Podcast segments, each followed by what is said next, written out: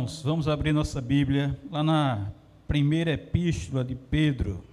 1 Pedro, capítulo 5. 1 Pedro, capítulo 5. Vamos ler os versículos 6 e 7. 1 Pedro, capítulo 5. Vamos ler de 6 a 7. Amém? Vamos lá? Todos juntos, vamos juntos. Humilhai-vos, portanto, sobre a poderosa mão de Deus para que ele, em tempo oportuno, vos exalte, lançando sobre ele toda a vossa ansiedade, porque ele tem cuidado de vós. Porque ele tem cuidado de vós. Senhor nosso Deus, nós te louvamos, porque tu és o Deus Todo-Poderoso e sabemos da nossa fragilidade dependemos do Senhor. Confiamos que o Senhor tem nos sustentado. E nós queremos clamar que o Senhor nos dê esta confiança, essa convicção, essa certeza, uma verdadeira fé em nosso coração, de que o Senhor tem nos sustentado, o Senhor tem nos conduzido, o Senhor tem estado no controle da nossa vida, do nosso lar, da nossa família. Ó Deus, nos ajuda nesse momento, pois nós precisamos, Senhor, do teu poder sobre nós, do teu agir sobre nós, do teu cuidado da tua assistência a cada um de nós. Por isso, Senhor, nós te agradecemos pela tua palavra, em nome de Jesus. Amém.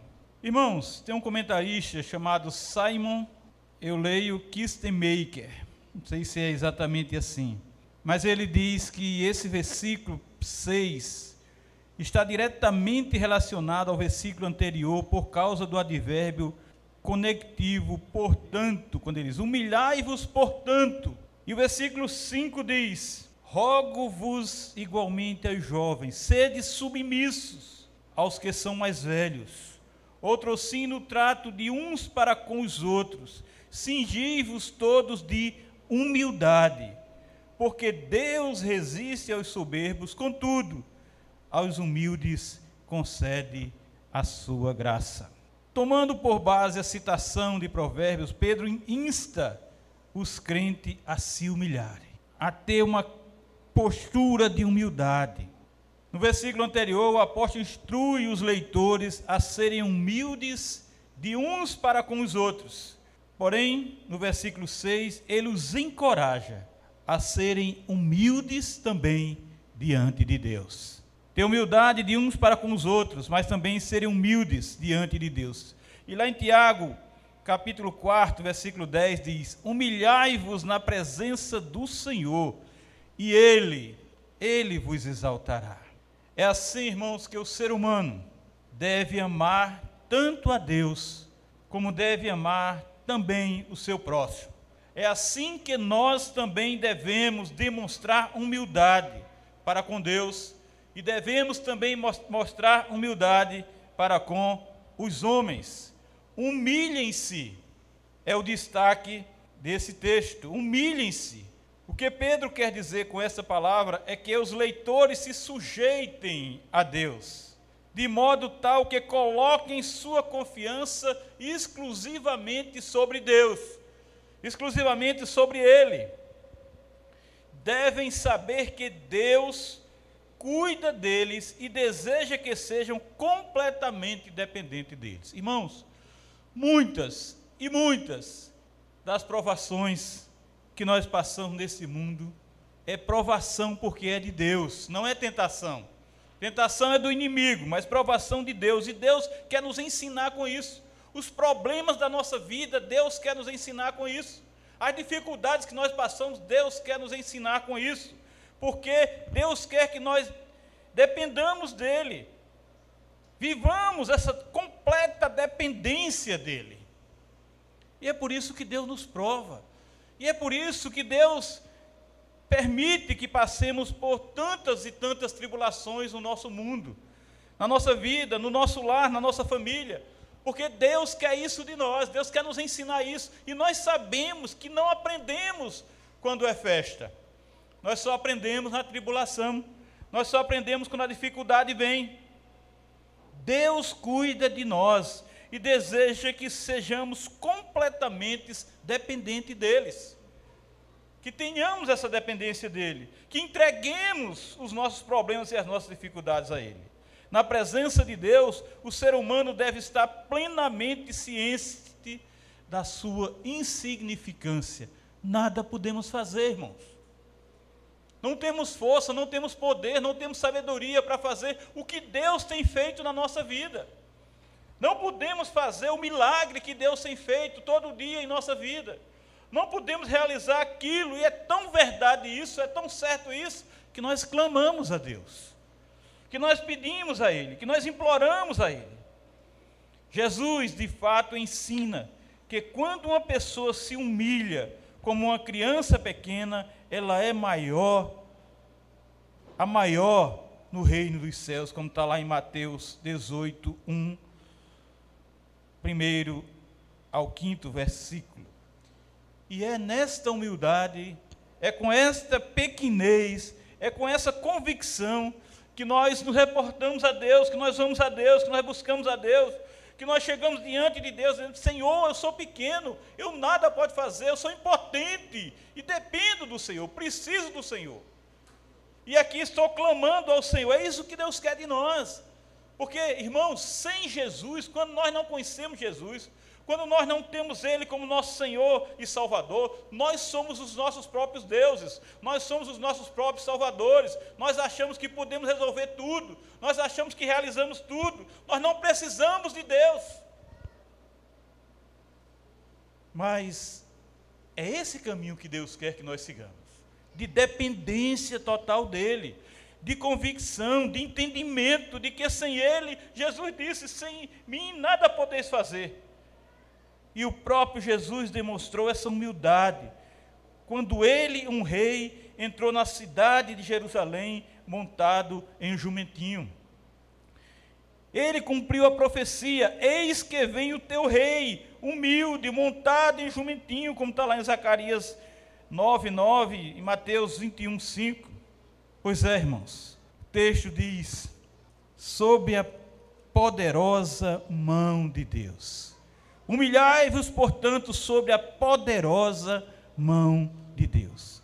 Essa é a linguagem do Antigo Testamento que descreve o governo de Deus com relação a Israel. Que descreve que Deus estava no controle do seu povo. Deus mostrou sua poderosa mão ao conduzir a nação de Israel para fora do Egito. Era Deus que estava levando, era Deus que estava conduzindo. Tudo que estava acontecendo tinha um propósito, mas Deus estava ali, Deus estava presente. E tão presente que quando Deus disse que não ia, Moisés disse: Então nós não vamos.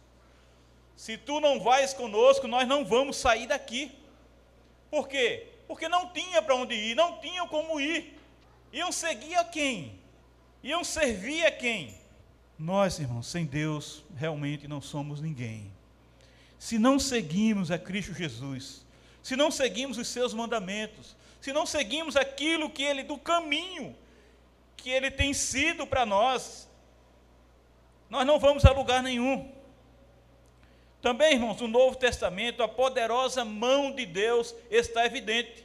E Maria canta isso: agiu com seu braço valorosamente e exaltou os humildes, como está lá em Lucas 1, 51 e 52. Lá em 1 Samuel também 2,17 está escrito assim: O Senhor empobrece e enriquece, abaixa e também exalta. É Ele que está no controle da nossa vida, para que Ele possa exaltar vocês no devido tempo, por causa das provações pelas quais os leitores estão passando correm o perigo real de perder a coragem e desanimar. Essa era a realidade daquele momento ali. Essa era a realidade daquele povo. Por causa das provações, por causa das tribulações, por causa das perseguições que eles estavam vivendo, eles estavam correndo ali um real perigo de perder a coragem, de desanimar. E isso nós estamos vivendo hoje, irmãos. Nós corremos esse perigo também. Mas, apesar de Deus não testar os cristãos além do que podem suportar, a resistência humana tem um limite. Nós resistimos, mas nós temos um limite. Assim, Pedro encoraja os seus leitores e lhes diz que Deus responde à sua humildade, dando-lhes exaltação. Humilhem-se. Humilhem-se. Porque Deus vai responder a isso. Porque Deus vai dar o pago disso. Humilhem-se. Porque vocês vão receber o galardão disso aí. Deus jamais abandona seus filhos. É isso que nós precisamos crer, irmãos. Nós vivemos dizer Deus está no controle de tudo, Deus está no controle de tudo, mas muitas vezes e muitas vezes na nossa vida nós nos desesperamos com as coisas, como se Deus não estivesse nisso, nesse negócio. Deus jamais abandona seus filhos, mas muitas vezes no último instante ele os ergue, os ergue e lhes dá vitória. Não é no momento que a gente quer, não é como a gente quer, não é no instante que a gente quer, a gente quer as coisas para ontem. E Deus é o dono do tempo. Deus sabe de tudo, Deus sabe de todas as coisas. Por isso, o crente que deposita, o crente que deposita sua confiança no Senhor, sabe que é Deus quem sustenta o mundo e está plenamente no controle de cada situação da nossa vida, cada situação da nossa família, cada situação do nosso lar. Apesar de Pedro instruir os crentes aqui a procurarem a humildade, resultando na sua exultação por Deus, ele não está promovendo um sistema de mérito aqui. Seja humilde, porque Deus vai lhe exaltar. Se você for humilde, Deus vai lhe exaltar. Para ser exato, tal sistema alimenta a falsa humildade. Ah, então eu vou ser humilde. Então eu vou agir com humildade. Isso é falso. Resultando na sua exaltação por Deus. Ele não está promovendo um sistema de mérito. Para ser exato, tal sistema alimenta a falsa humildade. Significa que o crente se humilha diante de Deus com o propósito de que este o exalte. Senhor, eu vou te dar, vou ser fiel no dízimo e vou ser fiel nas ofertas porque eu sei que o Senhor vai me dar um prêmio da Mega Sena. Essa é a barganha que muitas vezes nós queremos fazer com Deus. Eu vou ser humilde porque Deus vai me humilhar. Pedro diz aos cristãos para serem completamente dependentes de Deus. E observa que Deus, no momento certo, exaltará. Dependam de Deus. Dependam da assistência do Senhor. Dependam do cuidado do Senhor. Dependam. Confiem nele. Saibam que ele está agindo. Saibam que todas as coisas cooperam para o bem daqueles que amam a Deus. E a expressão aqui que ele diz em tempo oportuno também se refere à volta de Cristo. Como indica Pedro em outras passagens das suas das suas epístolas. Pedro, irmãos, assegura aos cristãos de que podem confiar plenamente na palavra de Deus, pois ele os convida a lançar sobre ele todos os seus cuidados. Lancem sobre ele todos os seus cuidados. Como é que ele diz aqui? Humilhai-vos tanto sobre a poderosa mão de Deus, para que ele em tempo oportuno vos exalte. Lançando sobre ele, diz o versículo 7, toda a vossa ansiedade, porque ele tem cuidado de vós. De todas as religiões do mundo, a religião judaico-cristã ensina que Deus, Deus cuida dos seus filhos. Deus cuida do seu povo.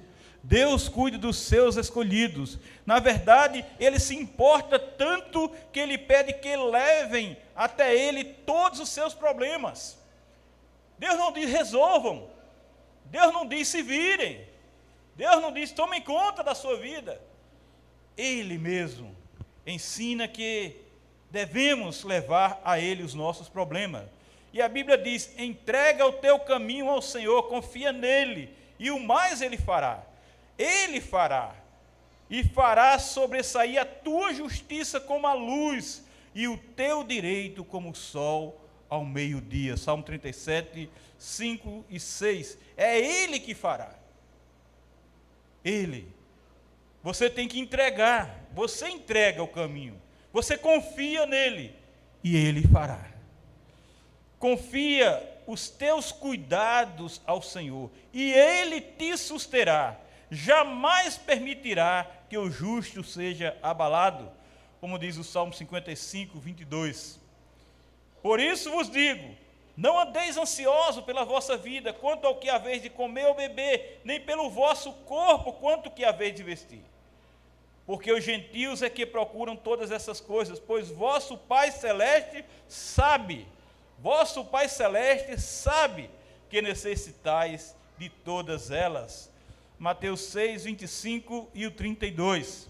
Filipenses 4, 6 diz também assim: Não andei ansiosos de coisa alguma em tudo, porém sejam conhecidos diante de Deus as vossas petições, pela, pela oração e pela súplica, com ações de graça, já agradecendo, confiando, sabendo que Deus vai agir, que Deus já está agindo. Por isso, irmãos, Pedro usa o termo lancem, lancem, lançando sobre ele a vossa ansiedade, porque Ele tem cuidado de vós. Lancem. E no grego fica implícito que lançar é um único ato. Em verdade, humildade e confiança em Deus, o cristão lança todas as suas ansiedades sobre o Senhor. Eu confio no Senhor. E humildemente eu chego diante do Senhor, porque eu confio no Senhor. E é sobre Ele que eu lanço todas as minhas ansiedades. Porque eu vou lançar sobre quem? Sobre mim mesmo? Eu vou adoecer, vou morrer e nada resolvo. É Ele, é sobre Ele que nós devemos lançar. A palavra grega para ansiedade significa ser atraído por diferentes direções. A ansiedade tem um efeito debilitante sobre nossa vida e é resultante de nossa perda de confiança e segurança.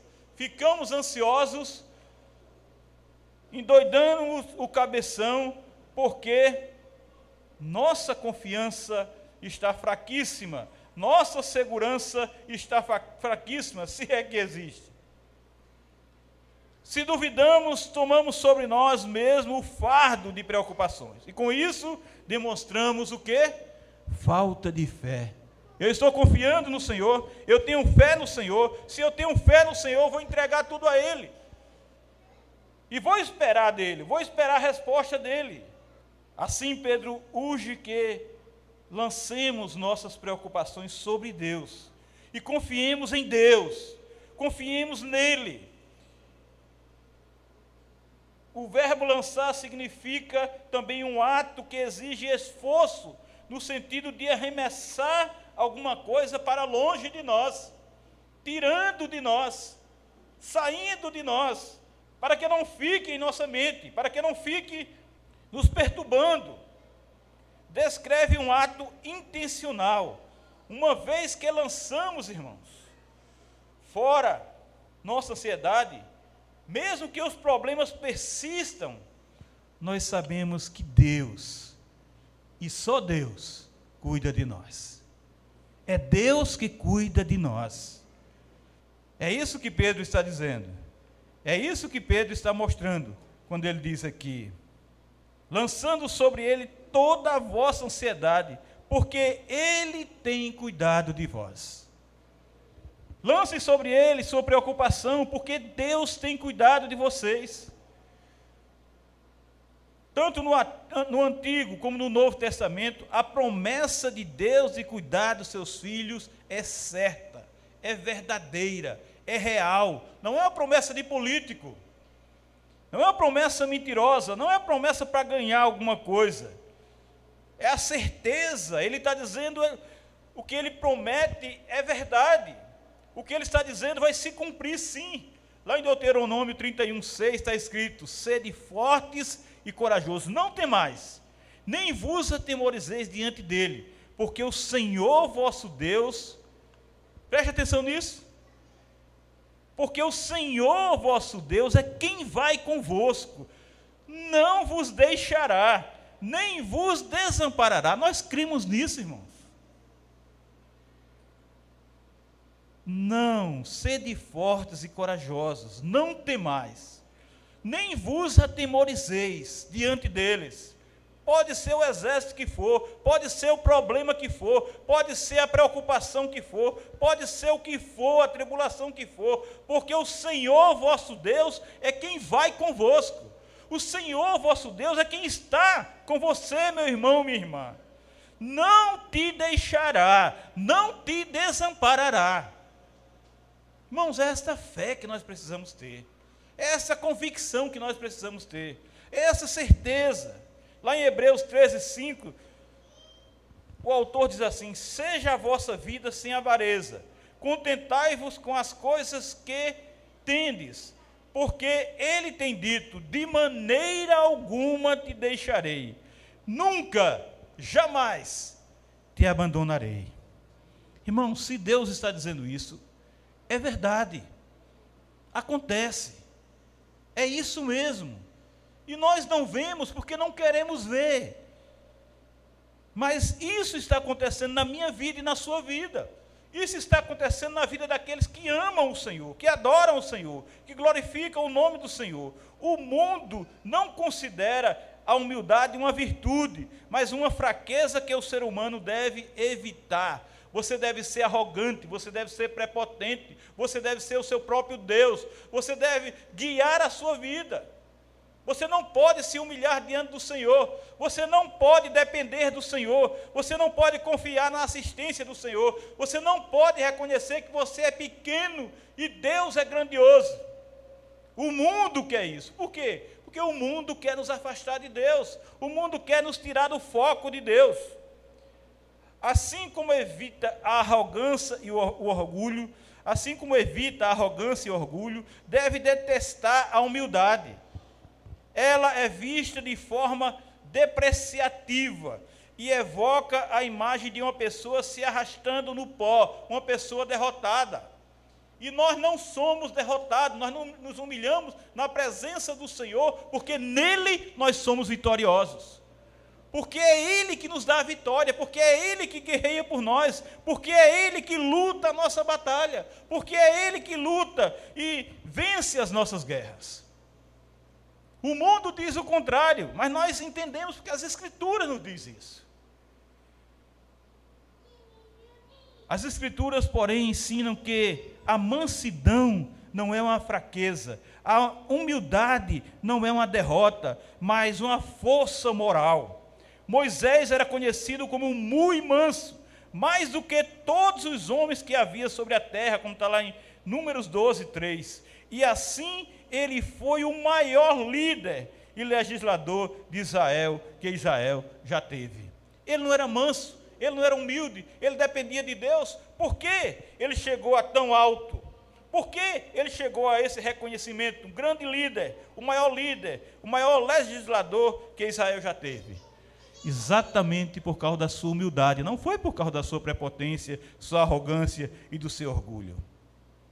Porque ele dependia de Deus, porque ele agia com humildade na presença de Deus. Por isso, irmãos, as Escrituras nos exortam a sermos humildes diante de Deus e dos homens. Porém, na vida diária, a prática muitas vezes é diferente da teoria. E nós temos que seguir a verdade, nós temos que seguir a palavra de Deus, o que está escrito. Mas uma pessoa humilde sabe que não é o homem, mas Deus que indica aquele que com simplicidade obedece, serve e com amor trabalha para o engrandecimento do reino de Deus, para o engrandecimento da igreja de Cristo Jesus. A pessoa humilde sabe disso, que é Deus, é Deus que age em sua vida. As, as palavras do salmista são bastante apropriadas nesse momento, quando ele diz: Porque não é do Oriente, nem é do Ocidente, nem do deserto que vem o auxílio. Deus é o juiz. A um abate e a outro exalta. Deus é o juiz. Ele abate o orgulhoso, ele abate o prepotente, ele abate o arrogante e exalta o que se humilha diante dele. Por quê? Ele exalta aquele que confia no Senhor. Ele exalta aquele que depende do Senhor. Ele exalta aquele que não quer ser Deus, mas reconhece o Senhor como seu Deus. E é assim que nós devemos viver, irmãos. Nesta humildade, nessa dependência total de Deus. Mas uma dependência que confia, uma dependência que crê, uma dependência que sabe que Deus está na sua vida, Deus está no negócio que você está empreendendo, Deus está no, na sua tribulação, Deus está usando essa tribulação para te ensinar, para te instruir, para te conduzir. Deus está te dando uma prova para que você passe de ano. Deus está te dando uma prova para que você vença esse vestibular da sua vida. E cada dia mais você cresça, e cada dia mais você se edifique, e cada dia mais você se torne um crente maduro na sua presença por meio do poder